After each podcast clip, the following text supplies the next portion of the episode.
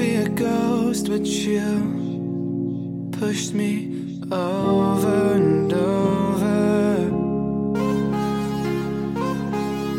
Never thought I'd have a vice other than you over and over. Happy Mid Autumn Festival。今天的话呢，在我们的英语口语每日养成当中呢，我们教大家这样一个句子，说，哎，你能消停一会儿吗？对吧？难道就不能就此收手吗？Can we just give it a rest? Can't we just give it a rest? Can't we just give it a rest? Can't we just give it a rest?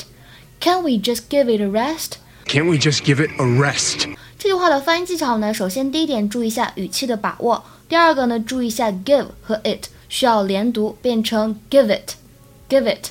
它作为一个非常字面的翻译，就是难道我们就不能就此收手吗？英语当中这个短语 give it a rest 表示什么意思呢？It is said when you want someone stop talking about or doing something that is annoying you，表示你看不惯某种行为，希望结束，那么可以用这样的表达 give it a rest。如果翻译的非常接地气的话呢，叫做你能消停会儿吗？消停一会儿行吗？所以这个句子呢，直接拿出来做祈使句也是非常 OK 的。我们来看一下这样一个例句，嗯，比如说这是夫妻两个人。然后呢，这个老婆她就说什么呢？When are you going to wash the car？你什么时候去洗车啊？